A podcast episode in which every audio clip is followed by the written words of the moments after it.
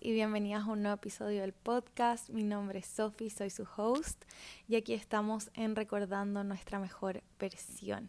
Estoy muy feliz de estar hoy compartiendo con ustedes. No grababa un podcast hace tiempo, los extrañaba muchísimo. Estoy tremendamente agradecida si estás escuchando este episodio después de todo el tiempo que realmente necesitaba tomarme para mí, para procesar, para integrar, para aprender para simplemente observar, de repente necesitamos parar y tomar perspectiva de la situación y a dónde están yendo las cosas y recalibrar la brújula. Y hace un par de días subí un video, tanto a TikTok como a Instagram, que hablaba de cosas que hacer cuando te sientes para la mierda. Y el video eh, le gustó a muchos de ustedes, inició un montón de conversaciones más profundas con algunos de ustedes eh, a través de DMs. Y hoy quería aprovechar Estoy literal acostada en la cama, sigo con pijama, qué sé yo, acabo de estudiar psicología un ratito, tenía un examen, pero quería tomarme este, este momento para compartir con ustedes y profundizar un poquito más en lo que hablé en ese video, porque siento que es algo que a todos nos puede servir y los podcasts son básicamente atemporales y realmente espero que este, este audio te encuentre en el momento indicado y preciso. Y no, no les quiero mentir, como les conté en el video, ahora les voy a contar un poco más en profundidad. Las últimas semanas, los últimos meses, pero específicamente las últimas semanas han sido tremendamente difíciles para mí a nivel personal. He estado mucho más baja de energía, he estado mucho más cansada, eh, terminé con mi exnovio el día de mi cumpleaños, luego toda la universidad.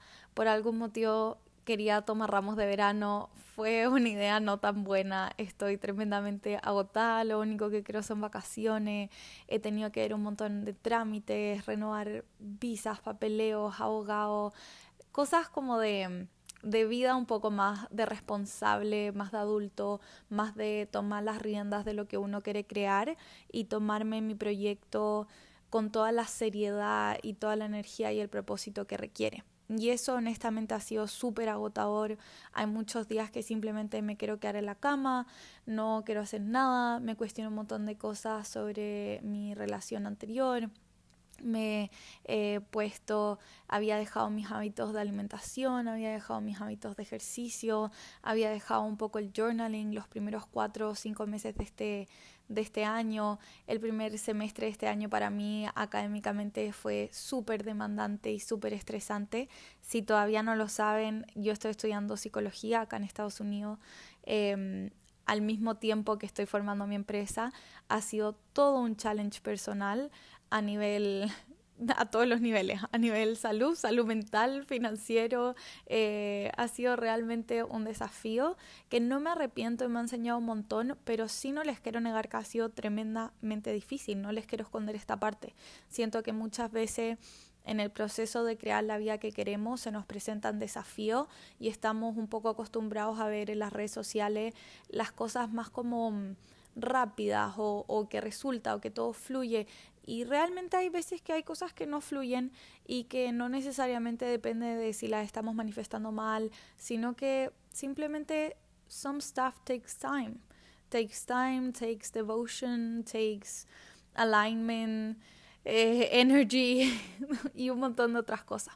Y entonces lo que les quiero compartir hoy son algunas de las técnicas que me han servido qué hago, cómo lo hago en los momentos que me siento para la real mierda, en esos días que me siento tremendamente deprimida, siento que me quiero rendir, siento que ya no quiero más, siento que quiero tirar mis sueños por la ventana, siento que las cosas me quedaron grandes, o me siento con el síndrome del impostor, o cómo atravesé la pena o el duelo de terminar una relación. Yo decidí terminar esa relación y, y yo creo que eso lo conversaremos en otro podcast cuando ya me sienta más preparada para contarles qué pasó, cómo fue, cuándo me di cuenta, etcétera, etcétera pero todo bien. El punto es simplemente les quiero compartir esto que a mí me ha servido porque sé que es no es algo como que, oh, solamente a mí me pasa. Yo sé que nos pasa a todos. Todos hemos tenido momentos en los que realmente ya nos sentimos en lo más profundo del hoyo negro y hay pequeñas, pequeñas cosas basadas en la psicología, basadas en los estudios que he hecho y basados en la propia práctica que realmente me han servido. La primera, y se las comenté en el video, es entender que somos humanos es que entender que las emociones existen y que la vida tiene ciclos y que hay altos y bajos y que no siempre vamos a estar arriba, arriba, arriba, así todo el rato como como un chart, como un financial, financial chart, porque ni siquiera los financial charts están siempre hacia arriba. Entonces entender que las emociones son parte de esta experiencia que venimos a vivir, que hay momentos que vamos a estar arriba, hay momentos que vamos a estar abajo, hay momentos que nos vamos a sentir mejor, peor. Eh, les compartí el otro día una frase que me encanta, que ha sido la que más he repetido en mis caminatas de la tarde, y es que a veces es solamente un mal día o una mala semana y no necesariamente una mala vida. A veces es simplemente una temporada, un invierno que se siente así. A pesar que yo ahora estoy en, en verano acá, se siente como, como un invierno. Y al igual que como nosotros somos cíclicos tanto en las emociones y en nuestros procesos personales, te puedes ir hacia afuera y mirar toda la naturaleza y todo el entorno e incluso las cosas no tan naturales, todo es cíclico. Tanto las estaciones del año, invierno, verano, primavera, otoño, etcétera, como los ciclos económicos a nivel mundial, como los ciclos de plantar eh, un bambú, como los ciclos de todo, o sea, absolutamente todo es cíclico alrededor nuestro. Las mujeres tenemos ciclos hormonales, bueno, los hombres también un, tantito más cortos, pero todo es absolutamente cíclico. Y a veces entender e incorporar esto de que las emociones son simplemente parte de la experiencia humana que estamos viviendo nos van a ayudar a navegarlas con mayor facilidad y al mismo tiempo nos van, a nos van a ayudar para que en esos momentos en los que nos sentimos más bajo, entender que esto también pasará y cuando nos sentimos en la punta de, de, de así como top of the mountain y literal los mismísimos dioses, eso también pasará. Hay momentos de muchísima expansión y hay momentos de muchísima expansión interna y sí, ambas se están expandiendo, el universo está constantemente en expansión, pero hay veces que la expansión se ve en nuestra realidad física y hay veces que la expansión tiene que ir hacia adentro, hacia lo que realmente queremos, hacia cómo nos sentimos, por qué nos sentimos así, qué límites puedo haber puesto. Muy de hacer ese trabajo interno y sentarte con esas emociones, sentirlas, no pensarlas, simplemente sentirlas y pedirles que te muestren emoción, pena, tristeza, angustia, ¿qué me quieres mostrar? No como tanto del, del por qué, de racionalizar, A, punto A, punto B, punto C, esto pasa así, esto pasa así, ya nunca más me voy a sentir triste. Eso es imposible. O sea, quien te diga que nunca más te vaya a volver a sentir triste, lo siento, pero te está mintiendo.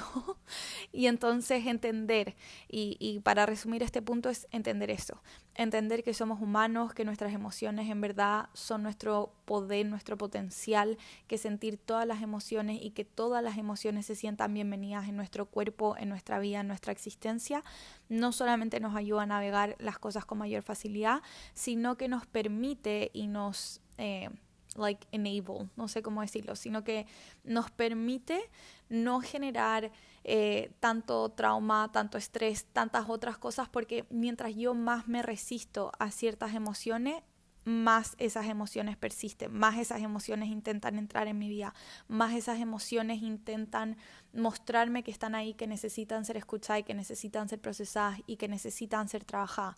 Y si yo no las trabajo y las escondo a un nivel real, realmente profundo, Seguramente no sé si has escuchado sobre biodecodificación, sobre el significado eh, biológico de las emociones, uno se termina enfermando. Ustedes saben si han escuchado otros de mis podcasts que yo mucho tiempo tuve una dermatitis atópica muy muy severa, ha causado un montón de estrés y emociones sin procesar y en el fondo está más que comprobado en varios estudios que el guardarte la angustia, guardarte la pena, guardar evitar, intentar controlar todas las emociones que nosotros tildamos de, de baja frecuencia, por así decirlo, nos puede terminar enfermando. Así que es súper importante abrazar esa pena, abrazar esa tristeza, aunque duela, aunque dé más rabia, aunque dé más pena todavía, darles la bienvenida y pedirles que nos muestren qué nos quieren enseñar. El segundo punto que les quiero compartir es impulsarte a hacer esas pequeñas cosas que sabes que te hacen bien. Hay pequeños, pequeños, pero así ínfimos, mínimos. De hecho, justo ahora me estoy leyendo un libro que se llama Hábitos Atómicos, seguramente te lo has leído. Ese libro tocó mi, mi puerta muchas, muchas veces y nunca me lo leí, como que eh, decía, no, esto debe ser como que un libro demasiado básico, ya me he leído estos libros, qué sé yo, pero realmente está muy, muy bueno y habla sobre cómo los los pequeños, pequeños cambios, esos que son casi imposibles de notar, realmente van sumando. Al igual que como por ejemplo, si sabes un poquito de inversiones, cuando los compounding assets, como cuando vas juntando el interés compuesto dentro de tus inversiones, lo mismo ocurre con tus hábitos. Es decir, que no es solamente ese vaso de agua que te tomas, sino que ese pequeño vaso de agua va juntando y se va sumando y entonces mes a mes, día a día, semana a semana, año a año, el resultado, la variación de dónde vas a terminar con estas pequeñas, pequeñas acciones es completamente diferente. En mi caso personal, esas pequeñas acciones han sido mucho el tema del journaling, de escribir una página diaria como mínimo. Hay días que me he sentado unas 5 o 6 veces a escribir una página diaria, así que básicamente ya me estoy terminando el journal que había partido hace un par de meses. Siento como que mi cuerpo se está desahogando de todas las veces que no hice journaling durante los, los primeros cuatro meses de este año, pero ha sido una de esas pequeñas cosas que sé que me hacen bien, que me ayudan a sostenerme incluso en los momentos en los que uno se siente para la mierda. Y no te lo voy a negar, obviamente en algunos días me da más ganas que escribir, de escribir que otros, pero aún así en esos días que no me están dando tantas ganas, igual me siento, igual lo hago y ahí entra un poco la disciplina, la dedicación, el sistema que uno tiene por detrás, el compromiso interno con uno, pero más que nada el entender quién quieres ser. Y como que, bueno, en el libro se los recomiendo, hasta ahora no me lo he terminado, voy como en las primeras partes, las primeras 100 hojas, pero está súper, súper bueno y el libro habla sobre que algo de lo que puedes cambiar, eh, una forma en la que cambias un hábito, no es solamente a nivel como behavioral eh, de, de, la acción, de behavioral condition, que es, es muy loco porque justo estoy pasando esto en un curso de, de la Universidad de, de, Psychology of Personal Effectiveness y como que todas las cosas empiezan a conectar y a hacer sentido. El punto es que no solamente es cambiar el patrón, el hábito, la acción, sino cambiar de adentro hacia afuera. Y cuando él habla de cambiar de adentro hacia afuera y cuando la ciencia, acá en Estados Unidos, psicología ciencia, cuando la ciencia habla de cambiar de adentro hacia afuera, habla de cambiar el condicionamiento a nivel de creencias. Y esto es algo que hemos hablado un montón con respecto a la manifestación. No es que tú te quieras leer un libro, es que tú te quieres convertir en alguien que lee. No es que tú quieras sentarte a escribir una página de journaling, es que tú te quieres convertir, tú quieres ser esa persona que logra expresar sus emociones, que tiene una práctica, una dedicación diaria a procesar sus emociones, a estar un tiempo consigo misma, eh, a conectar etcétera, etcétera, a explorar su lado creativo. You know what I mean. Entonces el punto es encontrar esas mini, mini, mini cositas que van a hacer que te hagas sentir mejor, tanto en el corto como largo plazo. Para mí me ha servido mucho el journaling, la escritura y lo otro que he hecho muy, muy religiosamente últimamente ha sido el caminar al atardecer eso llueve, truene, relampaguee, se esté cayendo el cielo o haya el atardecer más bonito que he visto en mi vida, salgo a caminar. Se supone que yo estaba haciendo como que 30 minutos, 30 es mejor que cero, que se los compartí el otro día. Y bueno, estas caminatas duran un poco más, duran como 50 minutos, una hora. El tema no es en sí la cantidad de tiempo, sino que ha sido la devoción de que no importa lo que pase, I show up for myself. Y creo que ese es uno de los conceptos más importantes que quiero que rescates cuando te sientes para la mierda. Que no importa lo que esté pasando, créeme que te entiendo la pérdida, el duelo, la angustia, la rabia, eh, los temas amorosos, los temas financieros, los temas de amistades, el tema de la soledad. O sea, de casi cualquier cosa que me puedas hablar, no todo, obviamente todas las experiencias humanas son diferentes, pero de casi cualquier cosa que me puedas hablar, te juro que te logro entender y he pasado, si es que no por lo mismo, por algo muy similar, yo no sé la cantidad de experiencias que ya he acumulado en mi vida, pero el punto de esto es que conectar contigo y lograr sostenerte especialmente en los momentos en los que no hay ganas, no hay motivación, no hay energía. Esto no es un push, no es como un voy a hacer como si nada pasó, es cómo me sostengo, cómo me abrazo, cómo me quiero, cómo me cuido, cómo me hago naná y cómo me hago cariñito en aquellos momentos que realmente no tengo ni una gota de ganas de hacerlo. Cómo dejo que mis hábitos me sostengan en esos momentos, cómo dejo que mis pensamientos me sostengan en esos momentos, si es que ha sido alguien que ha cultivado su diálogo interno, cómo puedo conectar con esa versión de mí que simplemente se va a cuidar.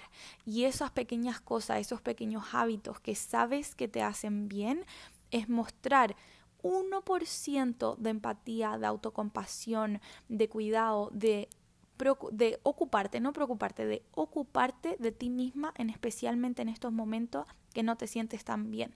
Y si entiendes un poco sobre el concepto de nuestra niña interna, de nuestra niña interior, tú sabes que nuestros recuerdos de infancia de los 0 a los 7, máximo 9 años aproximadamente, están almacenados a un nivel súper subconsciente.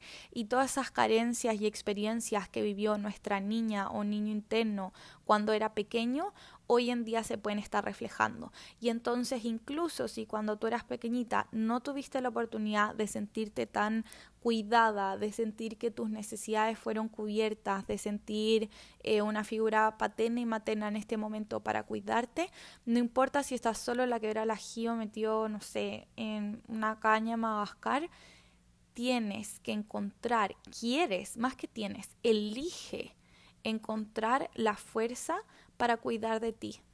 Y velo y conecta con esa niña, porque yo creo que todos tenemos esta sensación de maternidad y paternidad, aunque no seamos papá. Yo no soy mamá, así que tampoco lo puedo explicar tan bien, pero es un concepto que se hace, se utiliza mucho en psicología todos tenemos esta sensación, si es que tú no tienes una patología severa, de que un niño te produce un, como cierta sensación de tiene que ser protegido. A pesar de que no te encanten los niños, a pesar de que no sea tu interés ser papá o mamá, no creo que vayas por ahí por la calle y veas un niño y te dé asco, te den ganas de pegarle una patada. Por lo general es como, ah, pobrecito, cuidado, ok, esto lo vamos a proteger ese mismo instinto es el que requerimos de conectar con nosotros mismos y sacar para cuidar a nuestro niño interior, a nuestra versión de nosotros mismos chiquititos, ese instinto de maternidad, de paternidad, de darnos lo que requerimos. Y el mostrarnos a nosotros mismos a través de estas pequeñas cosas que sabes que te hacen bien, es una de las formas más eficientes de poder elevar un poco este ánimo, de poder eh, cuidarnos en este momento, de poder atravesar un duelo de manera más tranquila, de manera más calmada. Esos pequeños hábitos pueden ser o sea, como les digo, una página de journal puede ser tu libro favorito, puede ser hacerte una comida, una salida a caminar, em, juntarte con alguien, ir a patinar en hielo. You know what you like, and if you don't know, just go find it anda, búscalo y encuéntralo, porque esas cosas van a ser como que los salvavidas en estos momentos. Puede ser dormir una hora extra, poner música, bailar, literalmente todo suma. Todo suma y todo lo que estemos haciendo para evitar nuestras emociones y para evitar este proceso nos está restando y entonces elige aquellas cosas de manera consciente, porque mientras antes las elijas, mejor vas a poder atravesar este duelo, no con una fecha de caducidad como que, ah, si elijo todo, ya, esto se va a terminar mañana, sino que desde un, de una posición de como, no importa cuánto esto me demore, de una posición de full ultra compasión, no importa cuánto me demore procesando esto, sintiendo esto, viviendo este duelo, lo voy a hacer de la mejor manera que me pueda sostener. Y la mejor manera que me pueda sostener es a través de la empatía, es a través del autoconocimiento, es a través del cuidado personal y del amor propio. No desde el tiempo de la rapidez, de como que, uy, uy, uy, creo que esto ya esté listo ahora. ¿Ya? El tercer punto que les quiero compartir es hablar con alguien a veces nos sentimos realmente solos y que se los digo de corazón, las entiendo, los entiendo.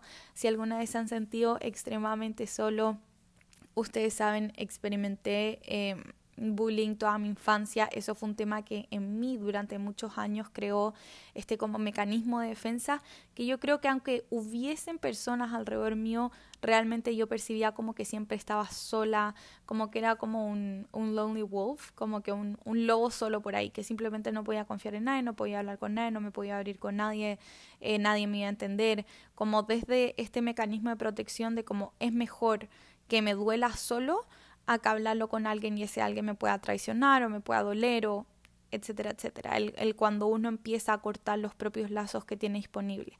Y yo sé que quizás lo que estés atravesando eh, no, sé en este momento qué estás atravesando, pero como hablamos antes, no importa si es un tema financiero, si es un tema social, de amistades, de una pareja, amoroso, de salud, de si te sientes colapsado, de si la cantidad de estrés, lo importante es que a pesar de que quizás sientas culpa o sientas que nadie te va a entender, quiero que sepas que siempre, siempre, siempre, siempre, y lo voy a seguir repitiendo, siempre hay alguien siempre existe al menos una persona, siempre existe el primo, el tío, el amigo, el abuelo, el vecino, el cajero, el chico mantención, el, o sea, siempre hay alguien, al menos una persona.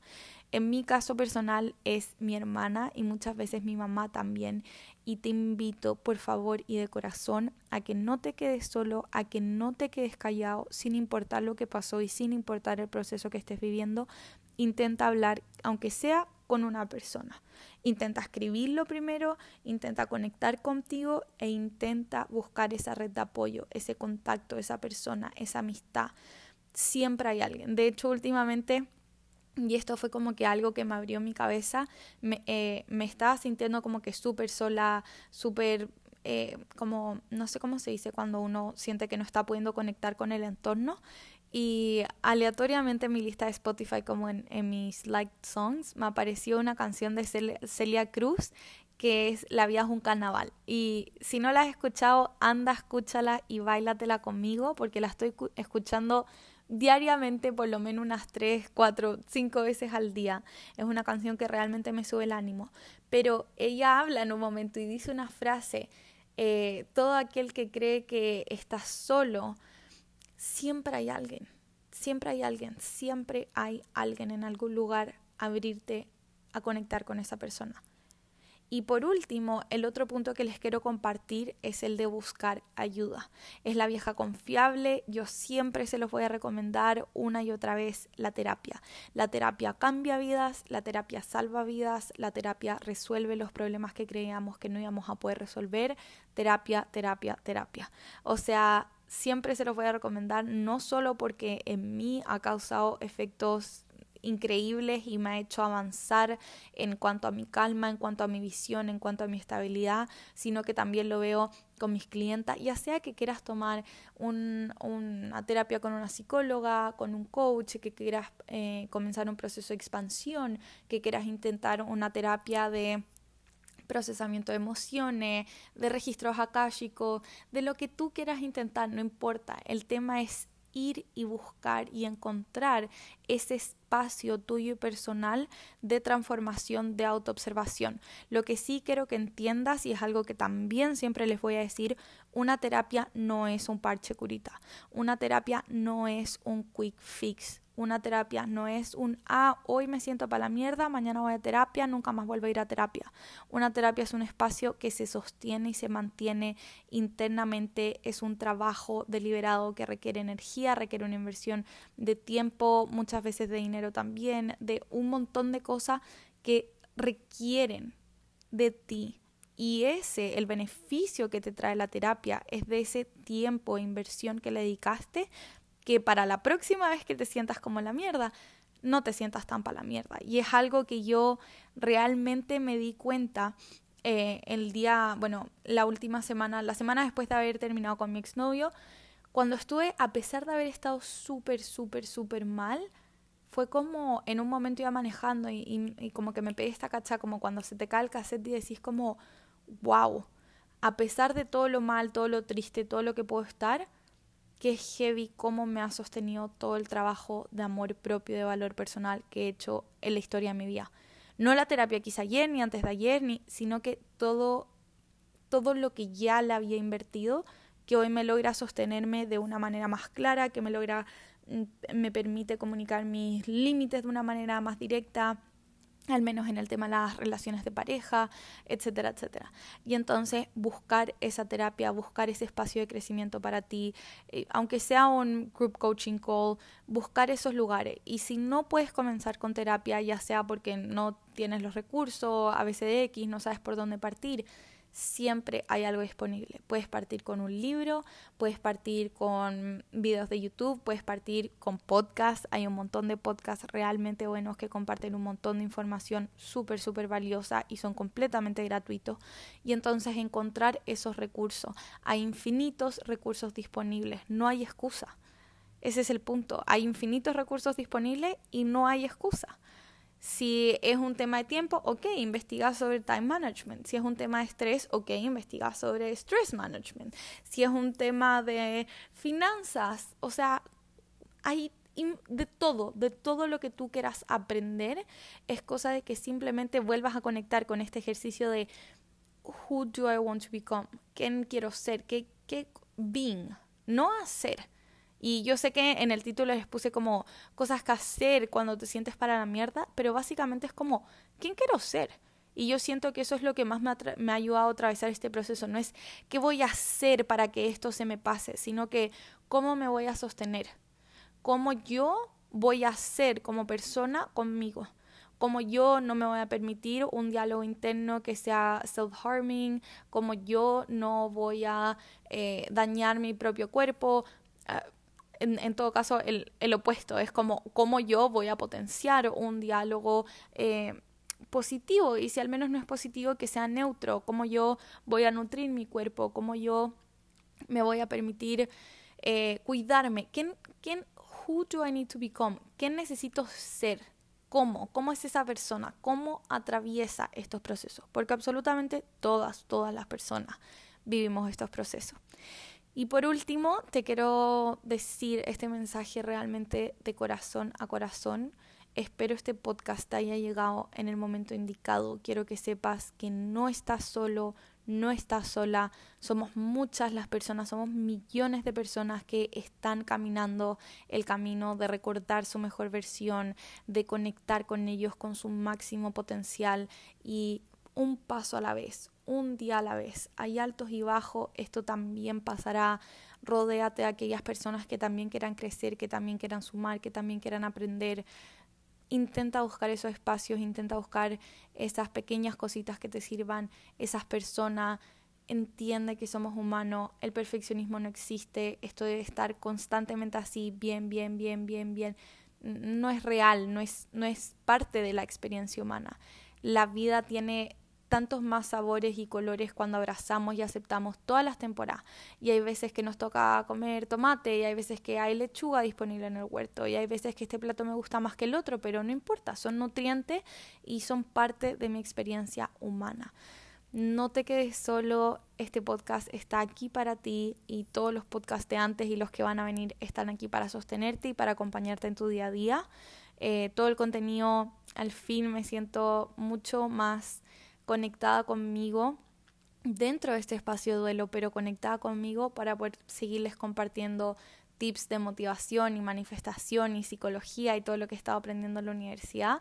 Así que tanto el podcast como el contenido que vas a ver en Instagram, todo está pensado para acompañarte eh, y, compartir contigo todas las herramientas que, que vaya adquiriendo, porque porque este es un camino largo, es un camino para toda la vida. El camino de desarrollo personal es un camino para toda la vida, nunca se termina.